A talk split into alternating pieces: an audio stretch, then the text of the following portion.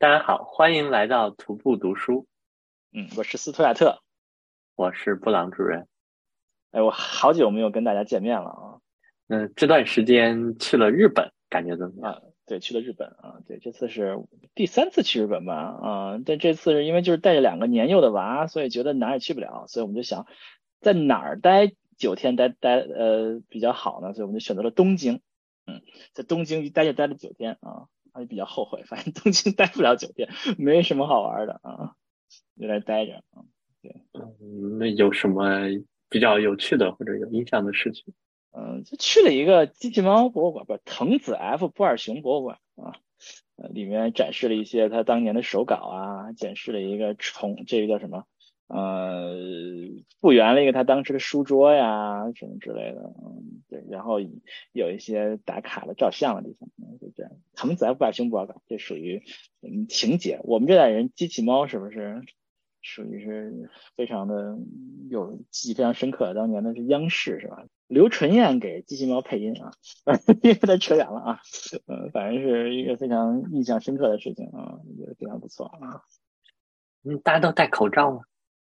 呃，戴口罩还是比较多的啊，日本戴口罩比较多的，但是大都是戴一般口罩啊。对，戴口罩戴的比美国多多了。美国现在戴口罩已经非常非常少了，也不是非常非常少，就是比较少了啊。呃，这个东京戴口罩的还是多数啊，大多数还都在戴口罩。然后本来想说那个日本嘛，那小店有很多居酒屋什么之类的，但居酒屋都是不都是不让不让娃进的，所以我就没有办法去任何那些居酒屋之类的。有什么新年庆典什么有有有参与？没有任何的参与，我们这个啥也参与不了啊。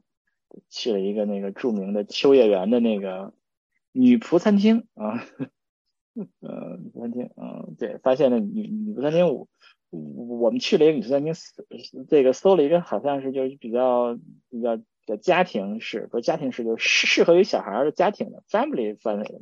进去发现里面全是一堆家庭的那个，然后然后一堆人穿着那个那个服务员穿的就跟那个那个叫什么，各种各种那个动漫里的那种服务生的那种衣服啊，穿那种衣服在在那服务啊，就是，然后去完之后下下午去了那个什么那个什么 M 店成人用品商店啊。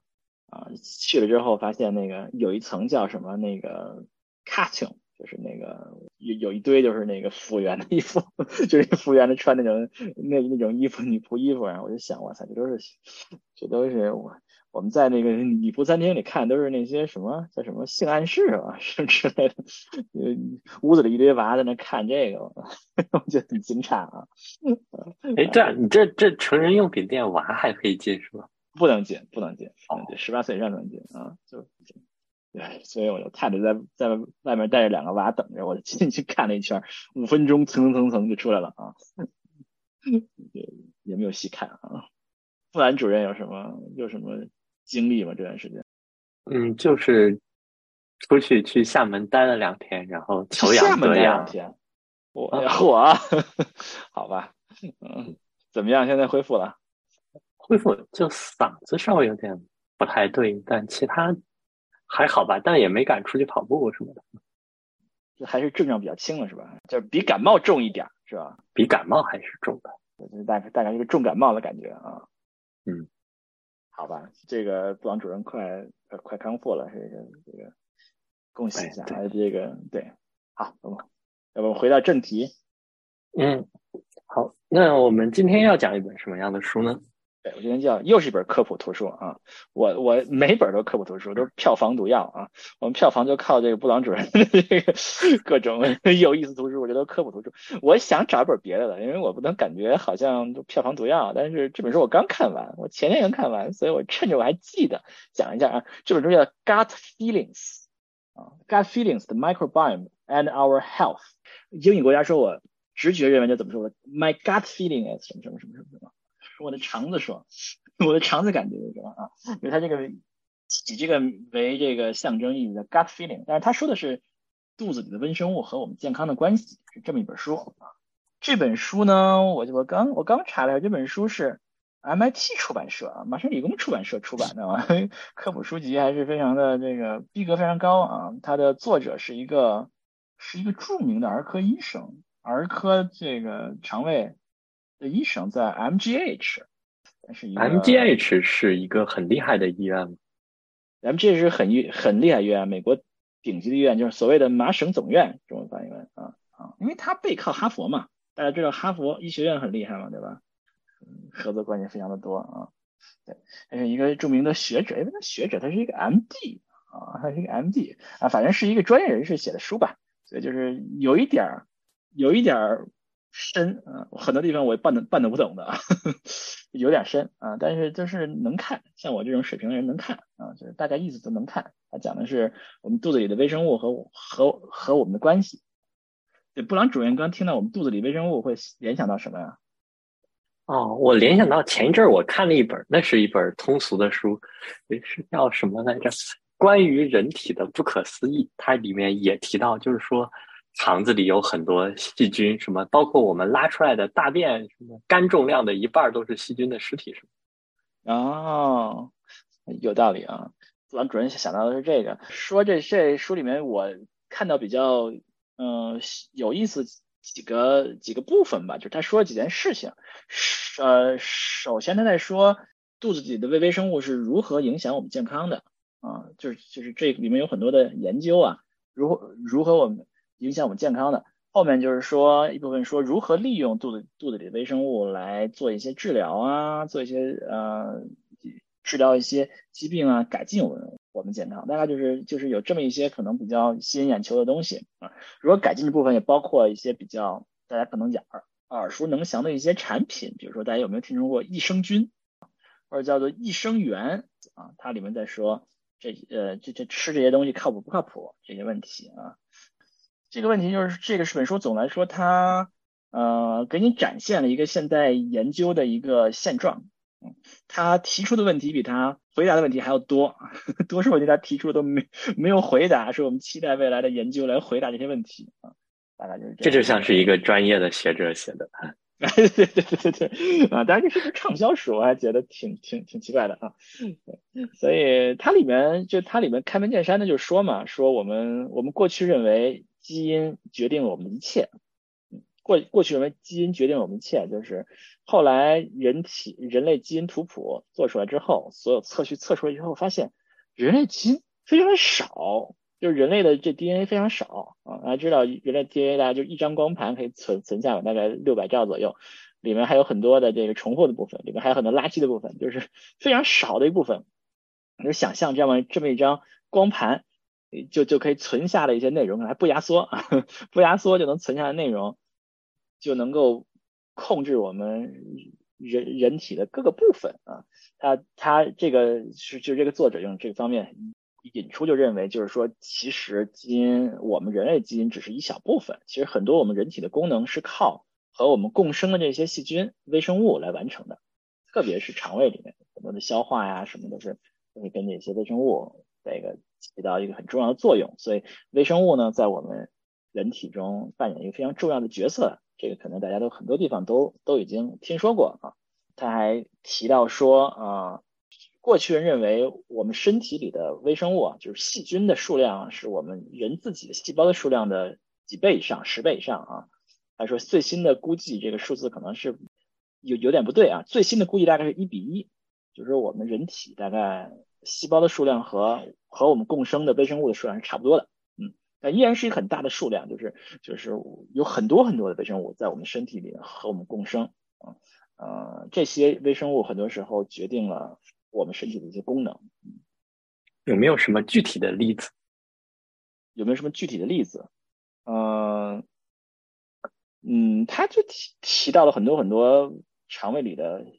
细菌，呃，就是消化这个消化那个，好像真没有什么例子说是正面的例子。他说了很多负面的例子啊，说了很多很多的什么什么病，什么什么病，比如说就肠胃的一些病。他提到了很多其他的病，像什么癌症啊，还有还有一些他提到了一些就是精神，叫精神不叫不能叫精神疾病吧，就是精神的叫叫什么？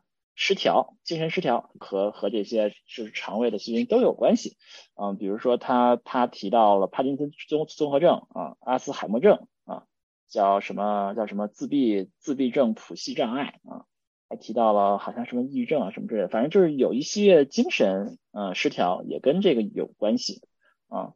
它有一个身体有这么一个机制，可以嗯把有益的东西吸收掉，那个呃有害的东西留在肠子里面。但如果你的微生物失调的话，那你可能造成结果就是有很多有害的东西可能会到就就进入。进入你们身体里面去，那就会影响出很多问题，比如说什么像像什么过敏啊，比如说或者你的你的你的身体可能会有一些问题。反正他就提到了很多很多的病，反正是就是就是之多呀，我已经就是很多病我都没有听说过，但是他提到了很多很很多很多的病。那所以这个 microbiome 就是是不是意思就是相当于是肠子里有一个这个生态系统，然后它里面都是一堆细菌，然后来。维护好这样子，这些细菌和我们都能活得比较好。对对是是，对是这样的啊。对这里面呢，就是我还比较这个呃有兴趣请教一下这个布朗主任的老本行啊，就布朗主任，他可能不知道是一个呃是一个数据挖掘的博士啊，数据挖掘专业的博士啊。所以说呃，就是他提他提到的说，我们怎么研究呢？我们怎么研究？胃里的这些微生物，这很难嘛，对吧？就是胃里微生物很多很多，各种各样的。我们怎么研究它呢？就是它有几种研究方法啊，就其中一种方法，他提到就是说，你做一些抽样嘛，比如说你大便出来，看一看里面有什么，有什么什么样的这个微生物在里面嘛。那现在测序技术已经成熟了很多了嘛，过去这些是办办不到，现在你就找很多人大便拉出来测个序。看里面有这个细菌、那个细菌、这那那个细菌，你就可以列出来了这些数据了。但是你光看这些人胃子里出胃里出来有什么细菌这件事儿是不能回答任何问题，对吧？是吧？大家想回答的问题呢，就是就是说，嗯，这些这些人的病啊，这些失失调啊，和他们胃里的微生物的关系，对吧？那怎么回答这这些问题呢？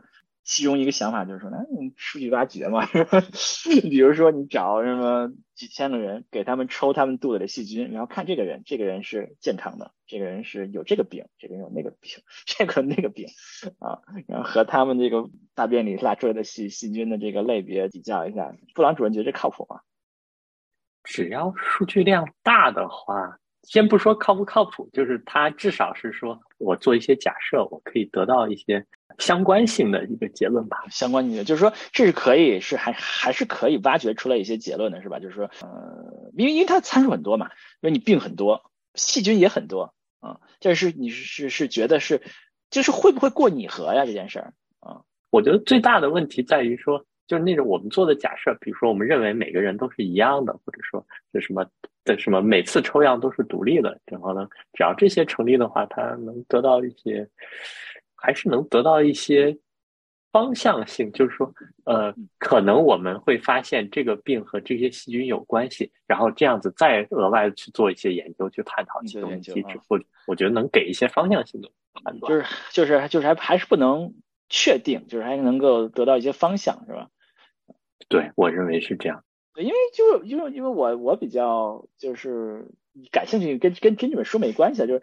如果你做这样的事情的时候，你你在你如此多的参数，左边如此多参参数，对吧？右边如此多参参数，就算没有相关性，你也可能弄弄出一个过拟合，对吧？因为这个随机的嘛，随机到最后总有一个，你样本就这么大，总有一个 好像是相关的。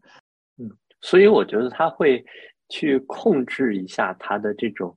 所谓的假设空间或者是什么，就你不能说，呃，如果我有细菌 A，同时我细菌 B 怎么怎么样，又细菌 C 怎么怎么样，细菌 D 怎么怎么样，然后它就一定会得这个病。如果你把那个变量弄得太多了，就总之你会得到一个很奇怪的结论，就像每一天都是特殊的一天什么的。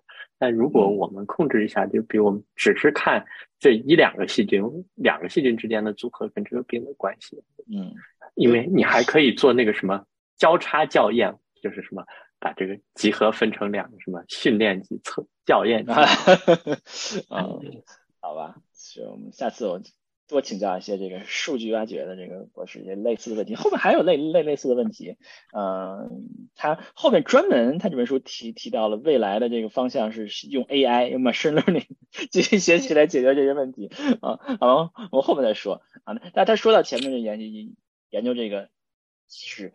一个就是用这种用这种统计学的方法啊，大数据的方法来来解决。另外一个就是说，它有一个研究，另外一个方法就是它有那种就是无菌小白鼠，对吧？那个小白鼠里面的菌全部洗掉了，或或者说它培养出来就没有，生下来就没有啊。然后它给你把人类的微生物给你移植过去，然后看你小白鼠怎么样啊，有没有那样的这些生理反应啊？他提到这个也是有一定的能说明一定的问题，但是也有一些局限性，因为人和小白鼠是不一样的，人和小白鼠的消化系统也是不一样的啊。就是他说有很多就就比较大的不同，就比如说小白鼠是是那种会吃自己屎的那种，它它会就是二次消化，就是说它会消化出来。不够，他有时候会吃自己的屎，重新消化一次。人没有这个行为，但是你用小鼠做实验，它的机制就跟人不一定是完全一样的啊。所以说，他的意思就是说，其实研究这些机制的我们的工具还是也是比较有限的啊，所以还是有一定挑战。研究这个东西有一定的挑战，虽然我们的数据量上来了，但是我们的机制研究其实还是落后的，有点不足的。所以，所以这可能也是为什么他文章中提到了说。这个这个相关性，这个这个相关性到底什么机制呢？就是明白机制的事情是非常少的。有有些事情我们不知道这个相关性是来自于谁是因谁是果啊？你可能 什么东西失失调了，胃里就不一样，或者是都是果是吧？A 导成了 B 和 C 是吧？就是这个失调和这个肠道问题都是果是吧？其实这这这是一个嗯，这都是一个很多没有完全回答的问题。啊，但是他就他就是说，按照他书上说的，就是至少相关性呢，相关性是有的啊，但是具体机制是什么还是不足的。嗯，听上去我们这个问题没有得到很多的回答，是吧？那如果是胃胃里微生物导致我们疾病，那这是一件很好的事情，对吧？我们把这个问题 fix 了，那它就这病就 fix 了，对吧？就我们把这个问题解决了，病解决了，但是我们不知道，所以这件事情就很有意思。或者说，这可能是微生物是一个中间状态，对吧？嗯，它只不过是一个，它只不过是一个不是根本原因，是个中间状态，那你很难解决这个问题，好吧？这让我想到那个最近看到一个概念，叫做什么复杂自适应系统。复杂自适应系统，我天哪，这听上去有点 AI 了嘛？嗯，哎，对，好像 AI 里面也有这个概念。嗯，大体上就是这一个系统，就比如说人，对吧？你会不断的根据外界的反馈，然后来调整自己。这中间涉及到的这种，不管是智能呀，或者是涉及到的说，呃，不同方面就很多，然后就是说不清楚，挺混沌的一个状态，所以就有很多东西说不清楚。好吧，嗯，所以他这个，嗯，对，就说到了你很多的跟很多的这个失调有关系啊，很多很多失调有关系，书里说很很多很多，我都记不住有多少了啊。他还提到，就是说，嗯，嗯，我想插一下，那他有给什么建议吗？就属于如果我读了这本书，我应该怎么样，我就能自己变得更健康？有什么样的建议？嗯，好像就是说到最后一部分了。我们我们本来是想说最后一部分，就是说，呃，就益生元是吧？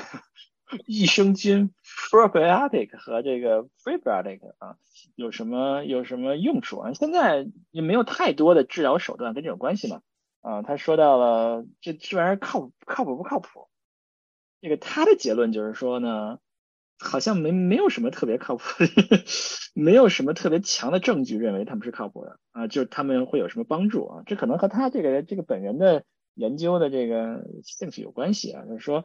呃，是有一些有些研究认为给一个人吃益生菌，一些比如说小孩拉肚子啊什么之类，有些研究认为可能是有好转，尤其是小孩拉肚子，呃和这个吃抗生素造成的拉肚子。你小时候吃抗生素拉肚子吗？我我怎么不记得我小时候吃抗生素拉肚子啊？但是我家娃吃的抗生素确实是拉肚子 啊，嗯。我上周不是新冠了，我中间吃了一次抗生素，因为我感觉我的那个鼻涕特别的黄，然后后来确实它容易拉肚子，啊，我就拉了一次肚子，但一天就好了。这个很容易理解嘛，就是吃抗生素把你胃里的那些细菌也都杀掉了嘛，对吧？所以你胃里的这些微生物就失调了啊。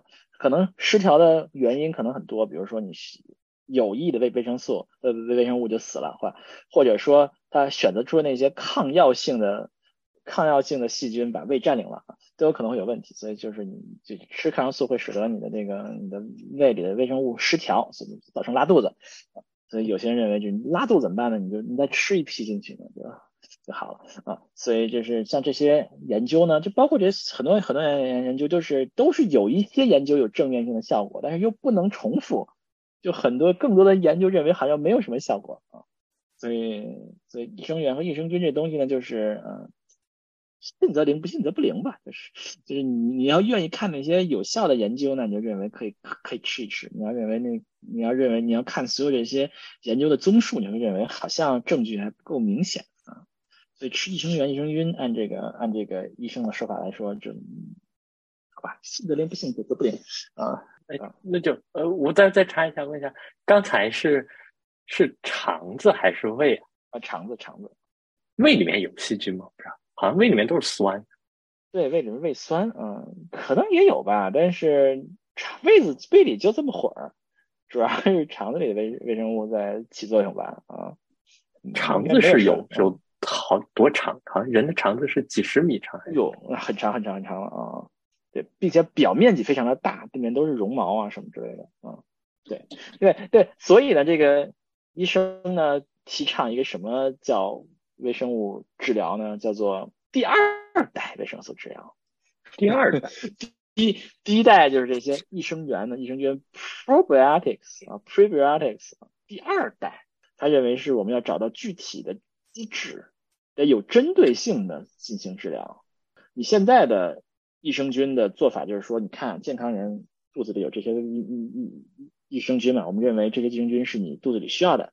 有些可能不够健康的人肚子里就少一些嘛，那我们就把这些健康人这些细菌就给你吃了嘛，你吃了你就健康了嘛。就就第二代呢，就是认为说你这样做不这样做，你有你要有具体的目标，具体的针对性的对某种细菌进行治疗，这是他是认为的第二代。这听着就是那种个性化的，说不定还要机器学习的什么什么的，是吧？哎，对对对对对，这就是这个，这就是这个，嗯。第二代了啊，但是没有没有做到了，听上去有点像未来的怎么样了 啊？是还没有是吧？没有这件事情，我觉得这这是有很多人在做这件事情，就是在研究这件事情，但是还没有这样的产品啊，还没有这样的治疗方案出来啊，就是没有这种成熟的治疗方案出来啊。第二有临床研究，好像有一些啊，听看那书里好像有，还是有一些研究在做的啊。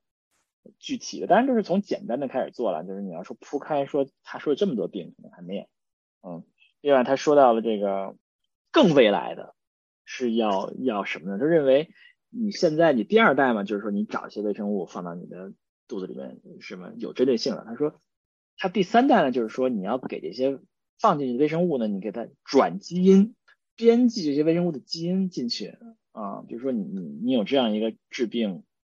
基因嘛，那你编辑一些放进去的微生物进去，啊，给给一些专门的微生物呢，一些你要专门，比如说分泌什么样的物质啊，是吧？你要做什么样的呃，做做什么样的事情啊？你就把一些微生物，就你想让它在你肠胃里做的事情，把它把它通过编辑这些微生物的基因编辑进去，然后编辑之后给你吃进去，啊。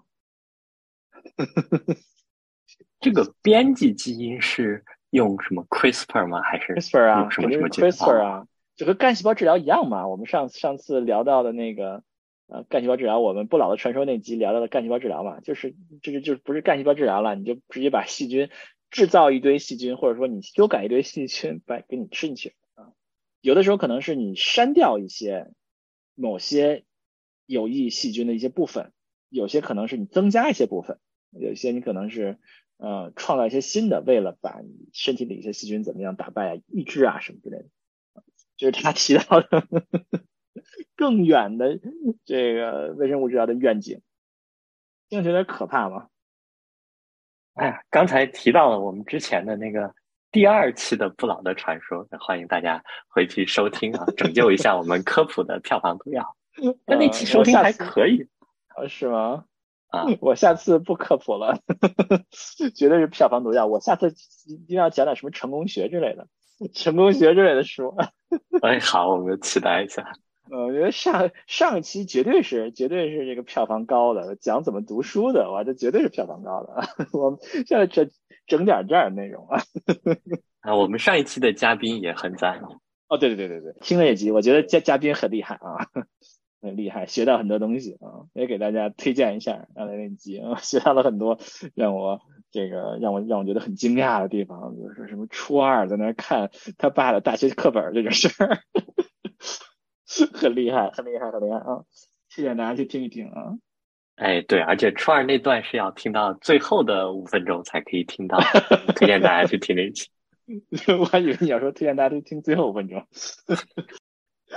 好吧？嗯，对对，就是这这这种说 gut feelings 啊，他后面提提到了说要做这个 AI 啊，说说这个很多很多研究要靠这个 AI 来做。啊，就我再再打个广告，关于 AI，欢迎收听牛油果烤面包，里面有很多相关的话题。比如我印象很深的一期，就是这个机器学习和人类学习啊。哦，就就人类学习啊，对，啊，对，嗯，你发发现机器学习所有的 AI 的算法都是从人类学习取得灵感，结果发现是认为错，都是认为错了啊。有点扯远了啊，对，嗯，对，这就是这这这这个节目 Gut Feelings the microbiome microbiome 英语不好，and and our health，那么我们就这样了，就这样，嗯，就感谢收听我们这个布朗读书节目啊，喜欢我们节目请给我们点赞啊，订阅，嗯，欢迎大家点赞订阅，好，那我们就后会有期，后会有期，我们两周后见。